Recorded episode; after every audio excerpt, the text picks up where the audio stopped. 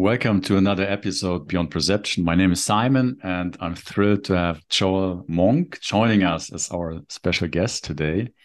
And to just introduce you very briefly, Joel, you are a leadership coach, you are an entrepreneur, you are the founder of Coaches Rising, which is a platform that empowers coaches to deepen their impact, to transform lives through their work. And you bring a wealth of experience and expertise in the coaching industry, having worked with thousands of coaches worldwide. And it is a great joy. Welcome, Joel.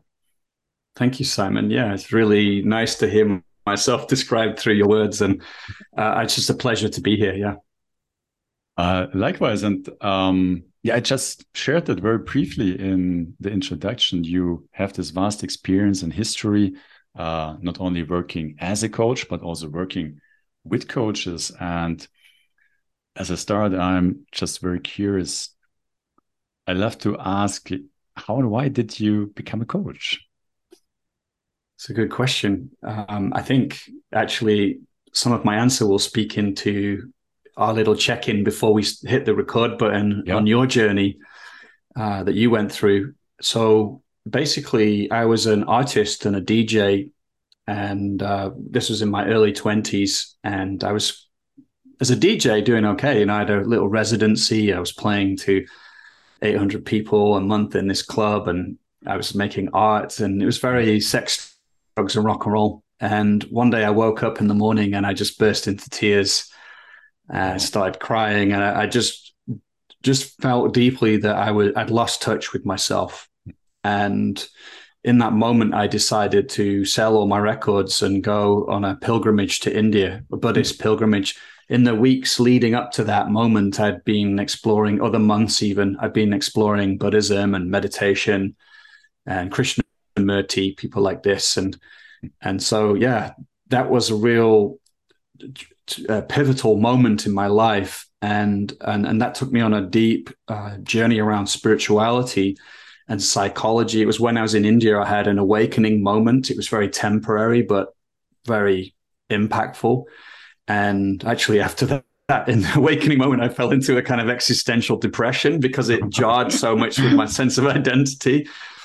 Uh, we could talk about that if you want, but so mm-hmm. so it was on this retreat that uh, so it's on this trip in India that these guys I met uh, mentioned Ken Wilber, who I also discovered his work and and and actually that was deeply transformational too, and and and it was it was in that moment of exploring integral theory and psychology that I heard about this thing called coaching.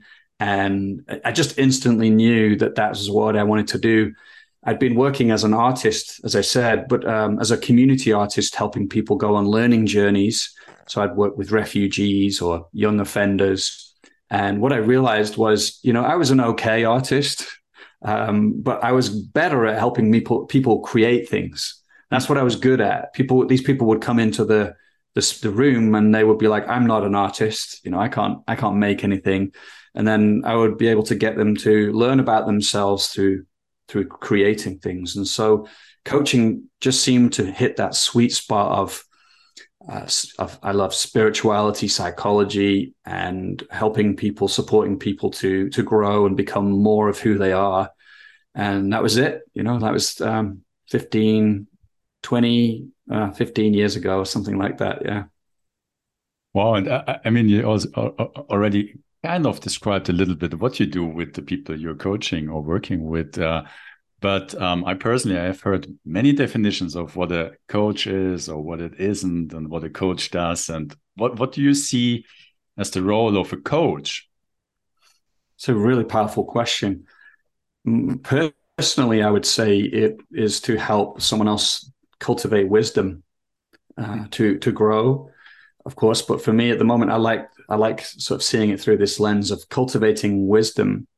Of course, there are many many different approaches to coaching, and if you ask another coach, they would probably give you a different answer. So.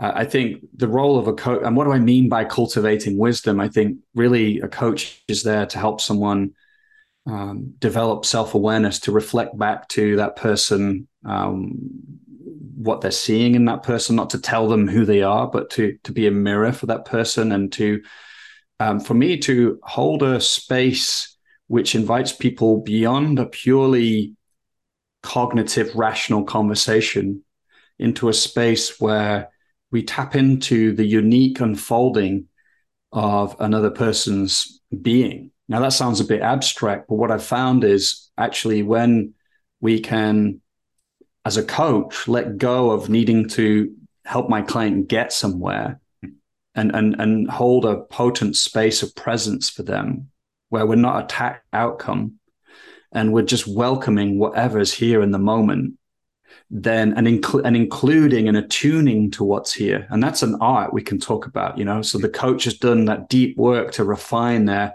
consciousness and their perceptive capacities and as they're being with their client in this way then the client will organically begin to to grow to you'll and unfold and these deeper depths will emerge and insights will will occur and integration will occur. And and that has a really particular felt quality to it you know that we I think we all recognize when when an insight or a recognition or a realization emerges and it has this zing to it. It has this ah this this felt quality to it so mm-hmm. that's what i'm really doing with my clients you know and it's um, it's a beautiful role to play hmm. That's a that's a wonderful uh, description, and I, if I may ask, um, what, what, the picture uh, which is emerging uh, for me is that uh, you're helping to recognize, you know, like the, their actual being instead of just maybe the idea they have, in, in terms of um, as an imprinted identity or so. Um, is um, and that that's um, funnily enough, that's also how I found you because um, I think I, I shared it with you. I had John Prendergast as a guest um, on this podcast, and uh, from what I know, he's also working with you, a part of the faculty for a training or workshop, which is um, which is which is uh, training or training in presence, and uh, um, what um, and and yeah, for those of the listeners who maybe don't have that context of of presence. What what do you uh, maybe you could elaborate a little bit uh, more about presence and um, maybe also how one can actually cultivate that or um, mm. recognize yeah. that or and I really want to. Um, so beautiful. You mentioned John. I just actually met John face to face for the first time okay. about ten days ago in California, and he's a mentor of mine too. So um, he's a beautiful man, and I think presence is just one of these capacities that, uh, for me, uh, has been so potent in deepening my coaching. And uh, I think in the in the age of AI, when now they're talking about well, how how much uh, will an AI coach uh, be able to do coaching with people, and actually how much will it be better than other coaches at doing a bunch of stuff we already do, and so I think AI starts to become, uh, sorry, presence starts to become one of the differentiating factors in in in doing depth work, and, uh, and so that's why we created that program for coaches around uh, the power of presence. And presence is an interesting one. So what is that? So you know, often people talk about it as being something we can cultivate, and I think there's a truth to that. You know, we can develop presence, we can cultivate presence, and it's also true. It's something we are, you know. And I think you know you mentioned Ramana Maharshi uh, in our check-in, I think, and so you know teachers like him and teachers like John are, are pointing to that. I think it's a it's a deeper truth, but that's not to denigrate that it's also potent to cultivate presence through practices like meditation and mindfulness. But presence is really something we are, and so in a way, I like to think of it as a kind of like almost like um, an emergent property that can emerge. It's got a felt quality to it that emerges as we begin to do our own deeper work.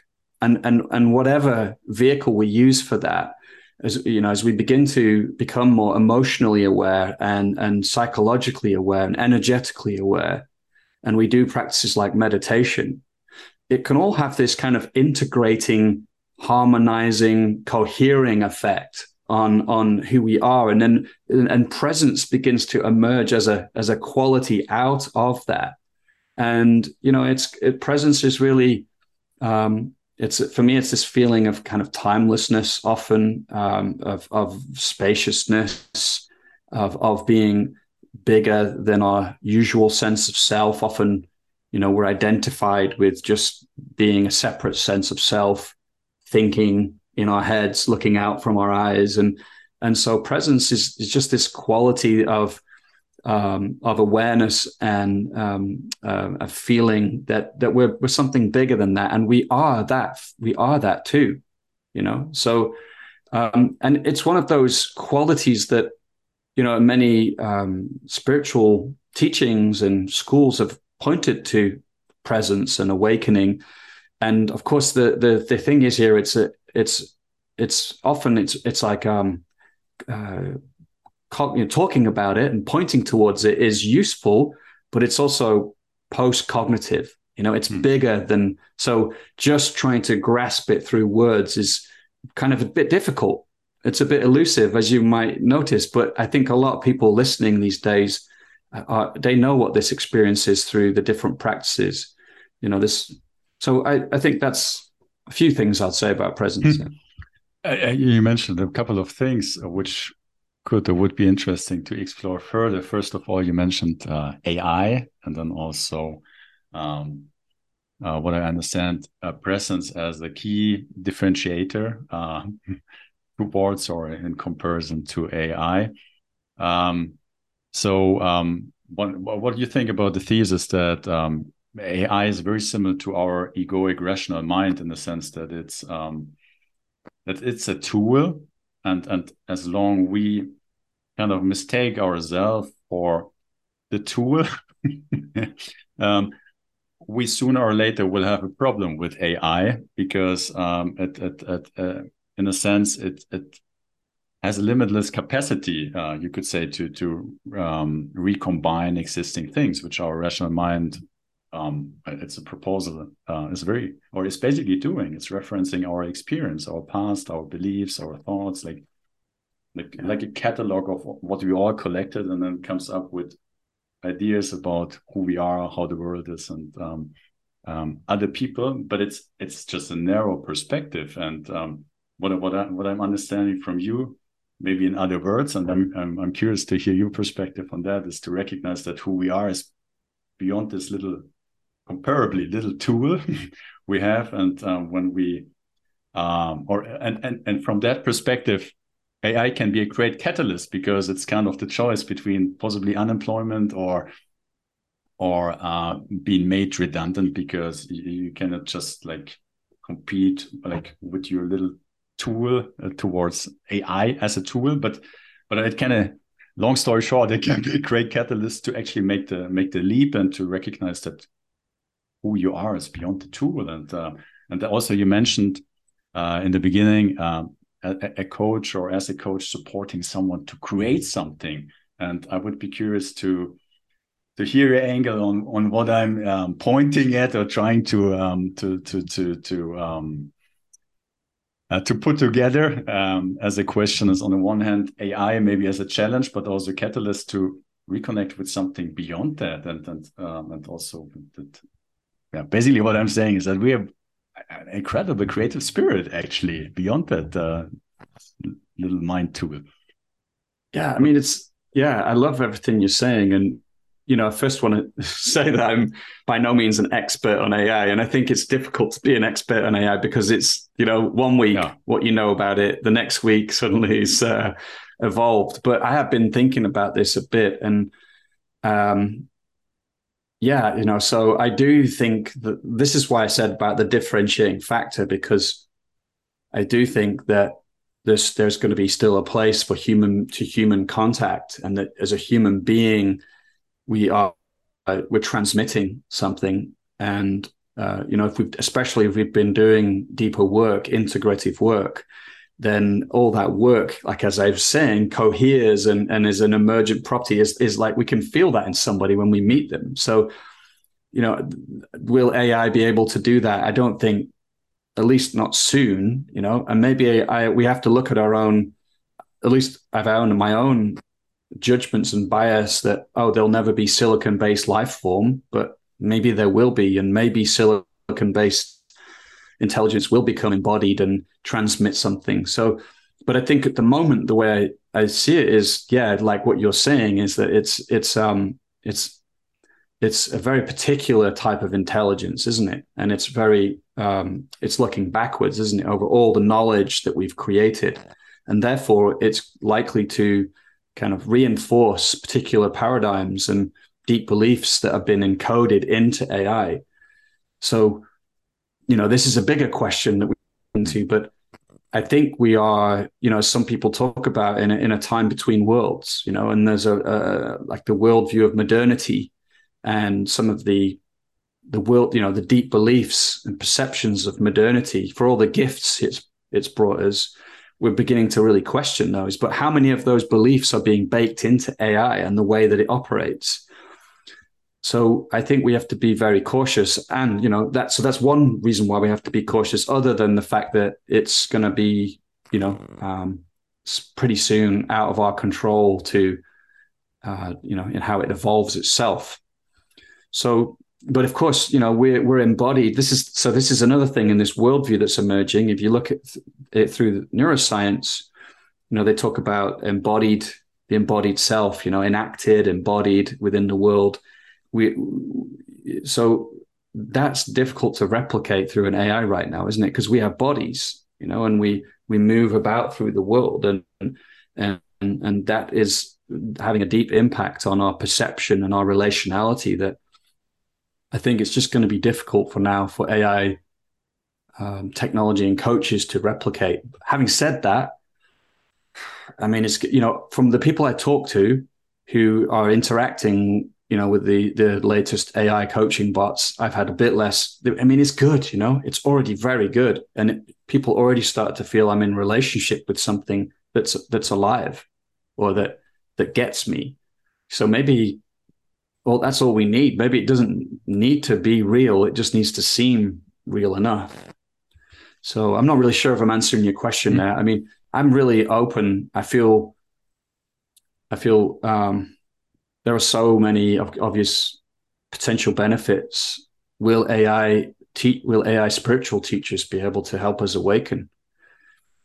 You know, I think to some extent they might, um, but there's so many pitfalls too. Yeah, there's so many uh, things that can go wrong and ways it can be used for bad, of course. thank you very much. Yeah, it makes a lot of sense. Um, and when I might be coming uh, back to um, to your work uh, as a coach or with coaches, um, and you shared already a little bit, um, um, um but um, can you can you maybe explain a bit in terms of is is there is it very individual with with with each of your clients? Are there general kind of uh, general process you're you're you're working through or is, are there commonalities? Are there like how do you approach um, i think you also um, refer to transformation as what what you are facilitating or um, aiding with like how like if you can share a bit of of how how does the coaching uh, um, look like when you sit down with someone or when you meet someone? Is it leading through questions? Is it uh, like how, how how can one mm. imagine that? Yeah, it's a good question. I mean, so it's both unique, of course, to each individual that comes and what they care about, what they want to unpack, and uh, you know their own maturity in a sense. And yes, for sure, there are common common kind of pathways or journeys that we go through. So, you know, to speak to those a little bit, I think uh, it's often the people I work with, they they are, you know, and I think this is probably a lot. This is true for all coaching as well. But they they feel called to something in their life. There's a, a way they want to live and lead, and something they want to create in their lives, and they just feel they need support with that. You know, they feel that it would be faster or it's it's a struggle to do it by themselves. And so for me, there's often, um, you know, it's important to begin to clarify, you know, exactly what is that thing that you are becoming. you know like what is it you want to create and um, that that's a process of unfolding again it's emergent you know like we people sometimes they come in with a lot of clarity but often as we as we sit with it and we inquire into it it starts to gain more and more definition and clarity. And and that's really powerful because the more clarity that comes the the more likely people feel uh, they can take steps and and take action towards manifesting it. But a big part of the work is then you know if it was just that i think it would be a lot easier but what's happening is people are then uh, coming coming up against their own um, parts of themselves from childhood uh, their own conditioning their own trauma whatever word we might want to use for it. You know, what is it inside of them that's getting in the way of them having that thing? And actually, I should be, I should be cautious here because if one of my clients said that, oh, this thing inside of me is getting in the way, I would be like, oh, wait a minute, let's slow down because um, there's uh, what I always say to people is, no, there's a deep intelligence inside of these parts of us that formed when we were in childhood, you know, to protect ourselves, to keep us in connection with our caregivers and our friends and our community. And so um, the work is always about beginning to uh, to to bring awareness to these parts of us that that they maybe feel afraid or conflicted about this goal, this thing that's emerging they want to create. And then beginning to um, to as I described earlier in our conversation, hold space for those parts of us to begin to meet them, and, and meet them in a way where they feel seen and loved, and they from there can begin to integrate and relax and kind of put down uh, their role that they've been playing. They can they can relax, and so you know to talk about presence again. This is another important move that that I'm so often making with clients is that they will be kind of identified with two different parts inside of them. You know, one part that um, really wants something, um, but maybe wants it because they feel like when they get it, they'll no longer feel deficient, you know, or unworthy. And then another part that feels critical of them because they don't have that thing. And these parts are in conflict with each other they polarize, and so uh, and the and the client is kind of like, and this is what I see so much in personal development, and I saw it, I see it in my own path, my own spiritual path in the early years. So for people listening, this kind of shortcut my path so quickly once I started to realize that even my spiritual um, kind of longings, oh, the longing came from a really great place, but often it was covered over by parts of me that f- felt like I wasn't good enough as I was. Mm. And therefore, I needed to meditate and awaken. And when I've done that, then I'll be okay. So, so these parts run are running, they're driving the car, they're running the process, and we can begin to, through our own inquiry or the help of a coach, begin to recognize them and disidentify from them, and begin to notice like, oh, I'm not just these parts uh, I'm I'm I can be aware of these parts, and that's again presence is coming. Pre- presence is aware of these parts, and then we can bring a, um, a like a, a, loving curiosity. Presence can give these parts the kind of attention that they never they weren't able to receive from our caregivers when we were younger, and we can say to these parts, "Hey, like I see you, and I, I get you, and I I I actually often we feel love and appreciation for these parts, and as we as we as we share that, these parts begin to to soften, and it's a really beautiful process. So, and so as people do that, that you know that work as they clarify what's what am I becoming, what's calling me, and then what what's that bringing up in terms of what I need to meet inside of myself, then then there's a transformation that can begin to occur, and people can begin to then embody that new life they are wanting to create. They they are they allow themselves to have it. They uh, they they land firmly inside of them. I, I am this thing. I'm allowed to be it. I can be it, and that's very potent.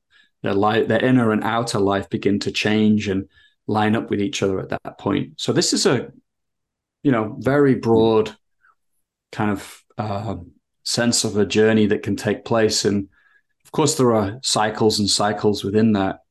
Um, and uh, you know, just one one more thing. I know I've been talking for a while. What oh, I'll add perfect. is um, in this process, what often happens, and I think again, I heard it in our check-in as you were talking about your life. Mm-hmm. It's certainly true of mine, and is that people uh, begin to um, kind of decode or de, you know defrag their system of like what are all these um, ideas I inherited from society hmm. about what it means to be successful.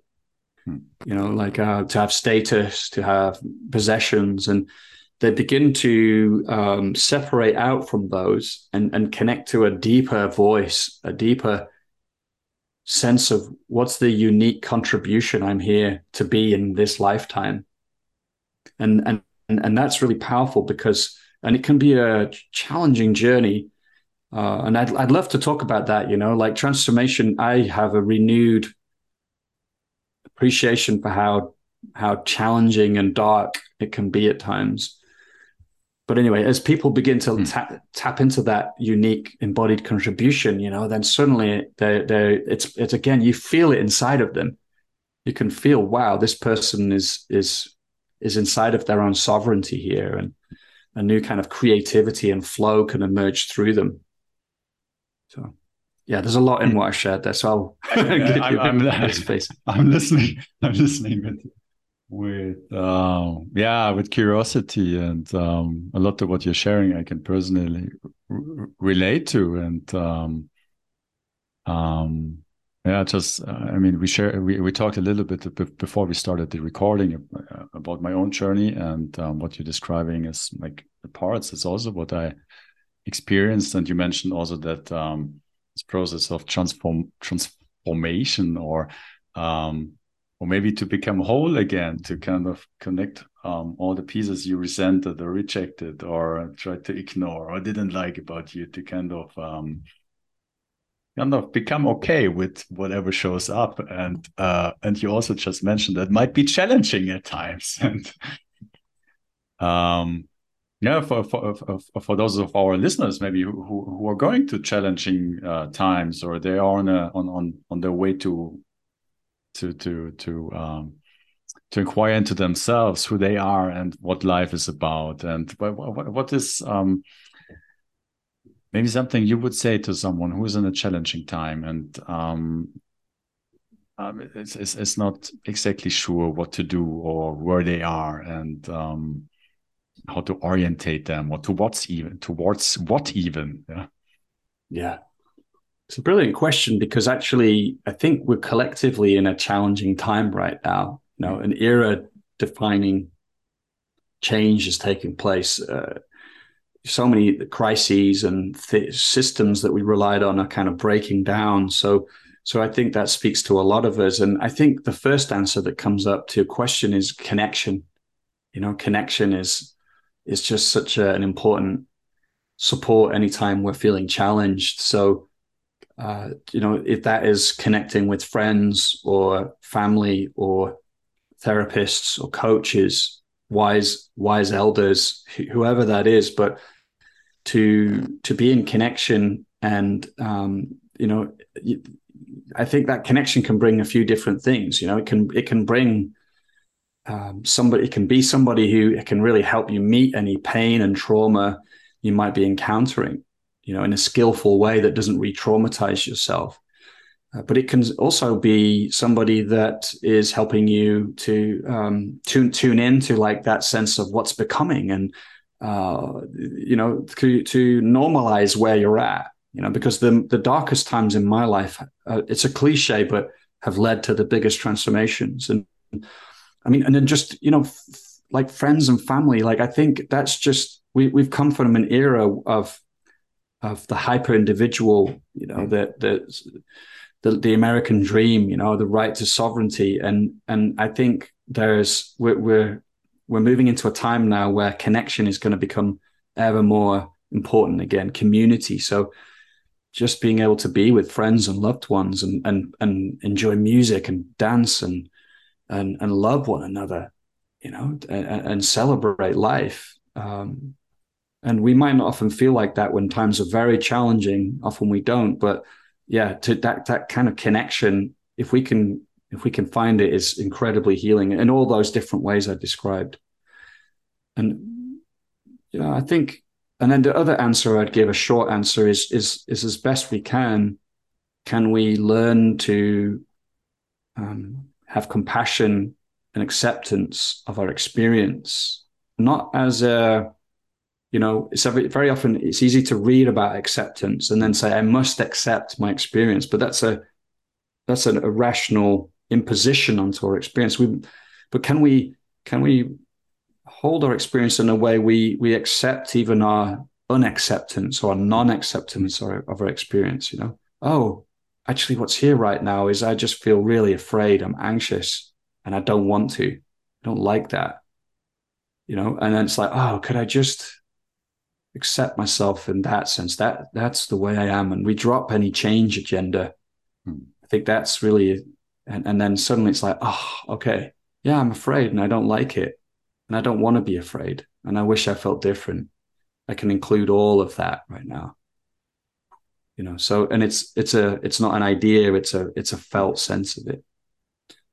Yeah, which kind of um connects back to what you shared initially about presence um, when there's no intention to achieve something or to go somewhere um, presence occurs that's kind of what i summarize from what you or can occur or, or recognized or however you want to look at it and um, yeah from my own experience I, I know how challenging that can be at times when when when you uh, when you go through through the a heavy um, oh, um, experience or so to Um, at some point, you might remember, oh, I, I, I shall or should kind of be okay with that. But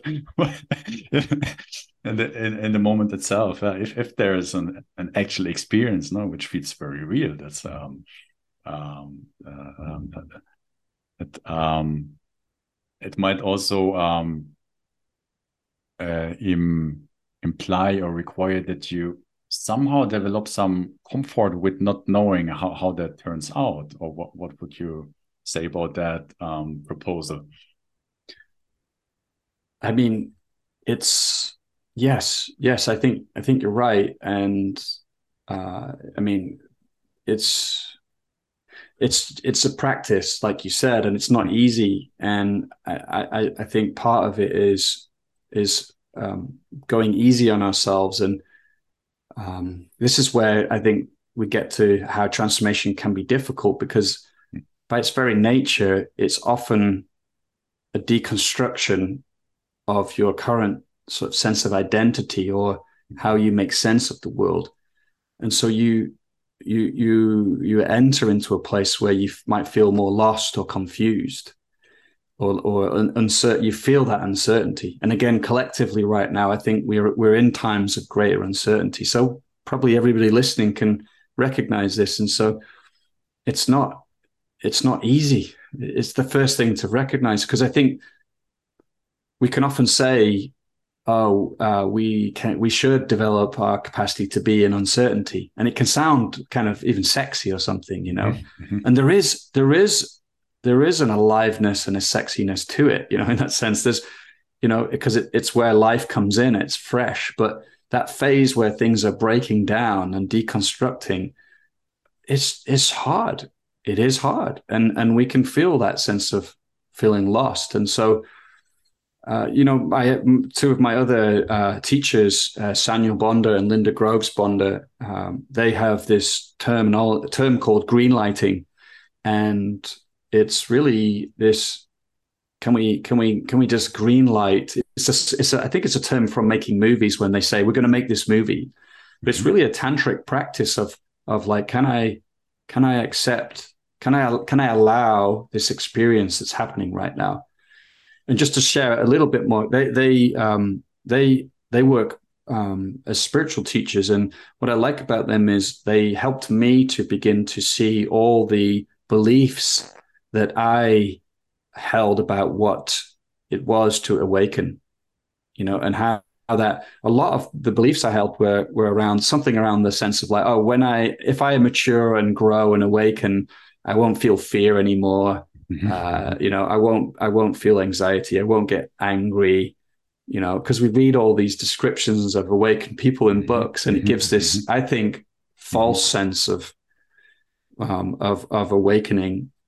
Um, and so uh, to be they, they, through their work help it helped me begin to actually do the powerful work of of actually including and allowing those emotions that would come up and not kind of rejecting them through a spiritual identity and, and and as I did so, a lot of energy is released because suddenly I'm not compartmentalizing my mm.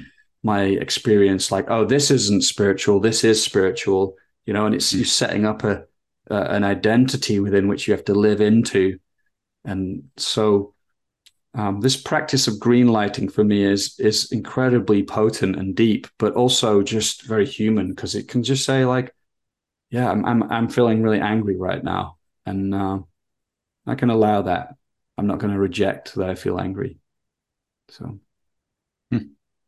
that, thank you very much for sharing this. And I, I um, would think that in order to be able to do that, you you start to or need to become aware of your emotional experience, of your thinking, of your reactions, of your um, ways of maybe compensating uh, certain conscious or more unconscious dynamics and um, how you react under stress and um, also learn a new um, a new response or a new way of um, being with those um, mm, maybe yeah. dynamics well just to, i think that comes back to presence again it's that mm. uh, even if we don't use that word you know if we do whatever kind of um, practices we're involved in they they do over time build the structure for uh, uh, you know whatever we want to call it, like a new way of being, or if we're you know on a spiritual path, awakening to begin to land more. You know, so um, so that integration um, is is taking place through through our practices. You know, that we become more and more aware and more conscious of what's unfolding, and then we become kind of more stable. You know, mm, less and less experiences do create reactivity mm. and stress inside of us. Mm. And um, I I know that um, you've been coaching executives, entrepreneurs, basically people who are leading organizations or and other people. And it would be interesting to hear your thought about leadership or what leadership means to you or what what what uh, is the kind of of leadership you live by or you vision? Yeah. It's a great question. I think one thing that I really think leaders uh, are going to get a lot of purchase uh, or bang for their buck from is uh, is what we've been talking about. It's like co- presence as a meta competency. Uh, this ability to be with our experience in the way we've been describing, where it unfolds, where we drop the change agenda uh, as a meta competency. I actually don't like these days um, the idea of defining leadership through a set of competencies, you know, like authentic, you know, purpose driven.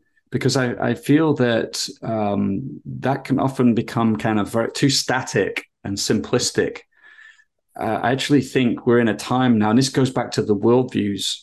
Um, we, are moving out of this Descartesian worldview of of like reducing, you know, reality down to parts that we can understand and unpack. You know, but it becomes mechanistic, mm-hmm. and I think we're in a more process uh, or uh, kind of paradigm, process oriented paradigm, where we recognize that we are relationality. We are relationality. We are made of relationships on a fundamental level.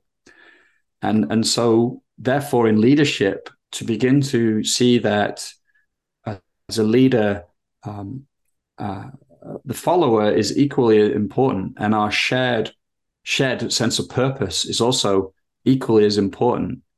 and that um, leadership isn't about the heroic leader you know the great leader that's going to come in and uh, you know under any circumstances succeed like if you look at winston churchill he was a phenomenal wartime leader but actually after the war ended was much less successful in government. So there, it's to recognize that there are not one set of simplistic characteristics but that um, yeah that we can actually develop more of a relational intelligence and mastery. Like what is it to be uh, in connection with you right now? What is that like? What's the quality of that like? What is it to be uh, in the systems that i'm in right now the organization and the society and how if it almost like if we see it the opposite way around simon whereas it's like not like i come first hmm. but it's like the system comes first the the purpose comes first, the organization or the family comes first, and that creates me in the moment. You know, I think this is like it's hard. Sometimes it's a bit hard for me to get my head around that, and mm-hmm. I, individual, so I'm I'm kind of playing with it, overemphasizing a little bit, but so this is how I'm thinking about leadership more these days. Is um, and therefore, you know, the, the, inner work is still important. My own reactivity, my own in, uh, unintegratedness is still important work. Um, but it's it's like I less see myself as this heroic leader. So, but that hmm. meta competency of presence and unfolding is something I do think is, you know, it's just you get so much purchase for that. Hmm. Uh, thank, thank you very much. Um, also resonates very much, and I I'm reminded of uh, a trip to the Amazon. Uh, we went in uh, February to spend 10 days with two indigenous tribes and uh, oh, it was amazing. kind of an adaptation uh, welcoming uh, as family to spend time with them and it was one of one of the things i also reflected upon uh, their way of leadership and it uh, was very different to the type of leadership I um, have experience with or been part of or been suffering from. I don't know what's suffering way. from is a good way to put it. Yeah, best way to describe it. Yeah, and um, yeah, the, the Western ideal of leadership, or as far as my experience, is a hierarchy. One is better than the others. Uh, it implies one knows better than the others. Um, they like we are not all equal in that sense and one is or, or a couple of people are taking decisions on behalf of everyone and it was very interesting experience there it was it was a cohesion it was a synergy of of everybody and and, and it was not just a cognitive idea but it was that was there was a sensual experience of that. And everybody from from young to the to the oldest was included. And like of course there was an official leader but but they were so gentle. Yeah. So like all like like serving really. Yeah. And, and there was a, a, real um a real experience to what i kind of had as an idea or so maybe. But but there it was uh it was an incredible experience and um it it like it, it, it's basically what you're describing yeah so that that's why i'm sharing it or, or what i relate yeah. to what you're sharing yeah just to add, I, I do think we've got so much to learn from indigenous peoples around the world mm. in this sense. You know, we have a, and the, the leadership literature is very like Anglo, European, American, and it's it has a very particular worldview. You know, and I think that that we should really de- question very deeply right now, and and so yeah, many of these indigenous cultures have deep intelligences uh, that we could uh, benefit from right now. Complex, you know, complexity intelligences, uh, ways of collaborating and being in systems that are sustainable and harmonious and and bring forth the best. And of course, we can always idealize any culture. Mm-hmm. You know, um, no culture is is perfect, but uh, yeah, you know, I think there's been this movement in in leadership literature to kind of like put certain types of leadership on a on a higher plane than others. You know, and often indigenous ways have been seen very um, you know, uh, like as being inferior in some way. But yeah, what what again? It comes back to what um, ways of being in the world have we privileged in the West? You know, like around, like for example, being successful, um, being materially rich, and um, and that often these indigenous tribes will have uh, or cultures will have a, a different set of things that they privilege. And i think often where we might find greater levels of well-being um, so again yeah i find it very interesting the times we live in and um, in that specific case it was also interesting and that's also what you referred to um, it's kind of um, putting your your your identity uh, aside and, and, serving the bigger picture and that's also what we experienced there. They they had a vision but not just for their nation or their region but it was a vision for the whole planet yeah? So they they kind of they they they had a vision which incorporated everybody you know you and me and everybody. Yeah. so it, it was not just oh let's do the best for me or our tribe but it was and and that was not just was not just a fancy marketing slogan. Oh yeah, we do something for the uh, for everybody, but it, like you could sense it. Yeah, it, it was so so open, so connected. Uh, was uh, incredible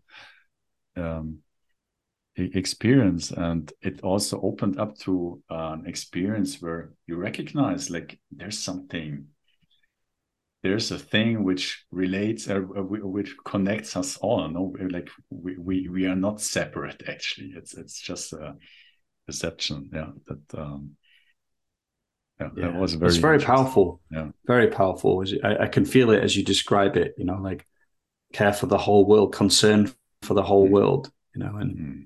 and and it's not just rational but there's a, a a feeling quality to it and it and it shows up in how we are together and how I perceive myself to be, mm. you know, in relationship to this desire to serve the world and this community and live. I, I imagine they were just deeply in tune with their environment as well, their connection to the land and stuff. So, yes, and the interesting, uh, the interesting, or uh, it's, it's maybe not describing it adequately, is that they're facing the destruction of their habitat. No, so they they are like where we went, there was still pretty much intact. They had contact with their they, they were very aware what our civilization is basically also doing to the rainforest. Um, um, so so they were not ignorant of of, of that dynamic and, and they also kind of knew from where we are coming no? from what kind of mindset and culture and understanding um, but even though they they, they kept an openness no that they, they they saw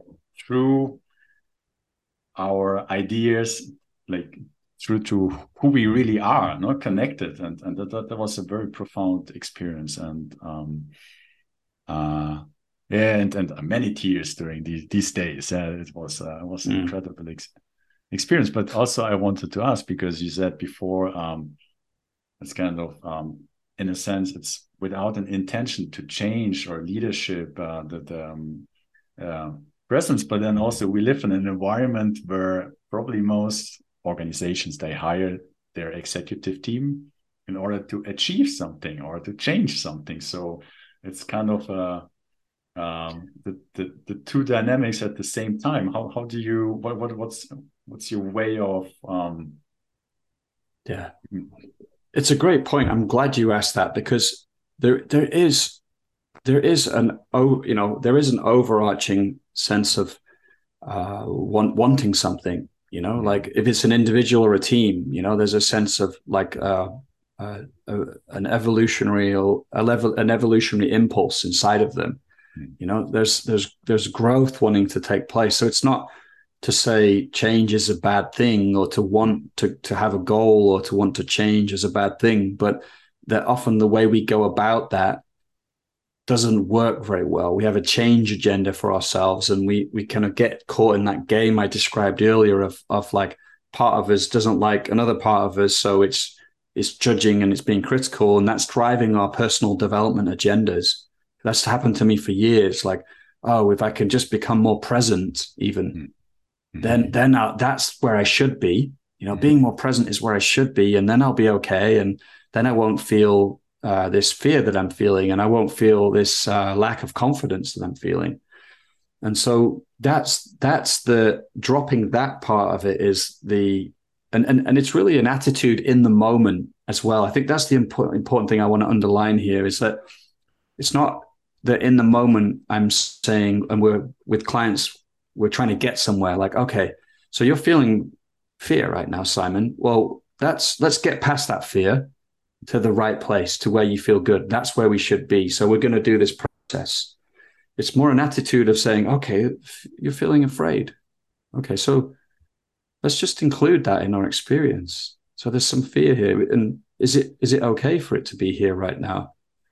And my clients know now when I ask that, it's not like, oh, make it okay to be here. No, they can say, no, it's not, it's not okay. I don't actually I see that or I feel like I don't, I don't, I'm I'm fed up with this. And we go, oh, okay, right. So that's here too. Let's include that. And, and and what will happen at some point pretty quickly, they'll be like, okay, yeah, I really feel like I've I've included everything that's here. And we just feel and and and a shift will start to occur if we really feel it on a in a, a set level of sensation and the felt experience uh, at some point it will begin to integrate and shift. Uh, and so that's the level I'm talking about where we drop the change agenda. Because yeah, on that higher level, yeah, we have you know we all have places we would like to, or things things that we feel called towards. I think that's the way I like to talk about it now. Yeah.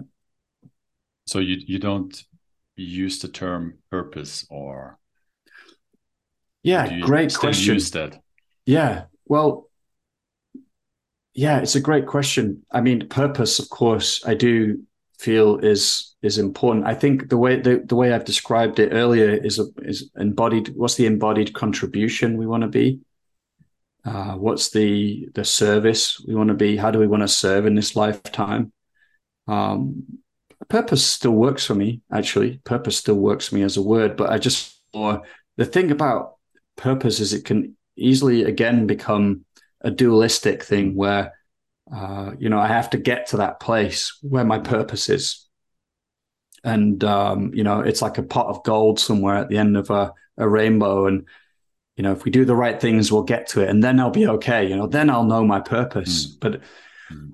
no, it's it's that sense of purpose, that sense of calling is is always here right now, even if we feel disconnected from it. Mm if we can feel that sense of disconnection, you know, we might notice, ah, oh, there's a and there's a longing inside of it. I feel feel disconnected and I feel frustrated, but I feel a longing too.